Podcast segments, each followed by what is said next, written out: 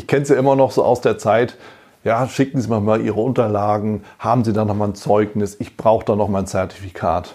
Kennen Sie das auch?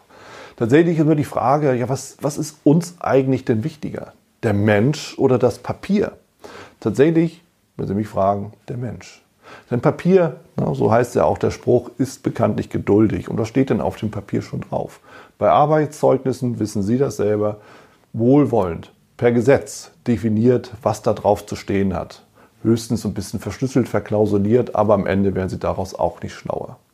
Was steht denn auf einem Zeugnis?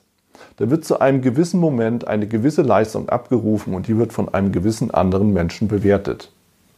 Ist das aussagekräftig? Ich finde nur bedingt.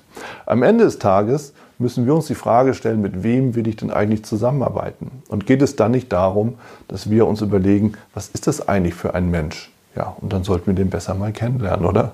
Deshalb ist die Frage, wenn es darum geht, neue Mitarbeiter einzustellen, weniger das, was steht auf dem Papier, sondern eher die Frage, mit wem habe ich es eigentlich da zu tun? Passt der zu mir? Passt derjenige oder diejenige zum Team? In die Aufgabe im Grundsatz? Ja, und was dann in den Arbeitszeugnissen steht, Qualifikation kann man nachholen. Soziale Kompetenz eher nicht.